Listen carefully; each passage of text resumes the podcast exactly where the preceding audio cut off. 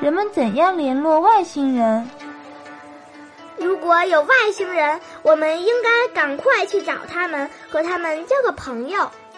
这些呀，科学家们早就想到了。怎么找？写信还是做电视机上的广告？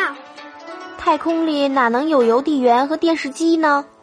在一九七二年和一九七三年，美国呀发射了先驱者十号和先驱者十一号探测器，上面啊带着一张名片儿，告诉收到它的外星人说，这张名片儿啊是从太阳系的第三个行星发出来的。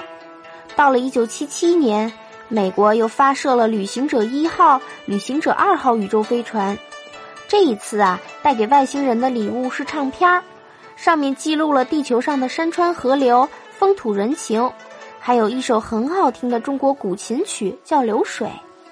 还有些人啊，在研究用心灵感应的办法跟他们沟通，因为呀，也许有的外星人能知道别人心里在想什么。法子真不错，我也想见到外星人。外星人，你知道我在想你们吗？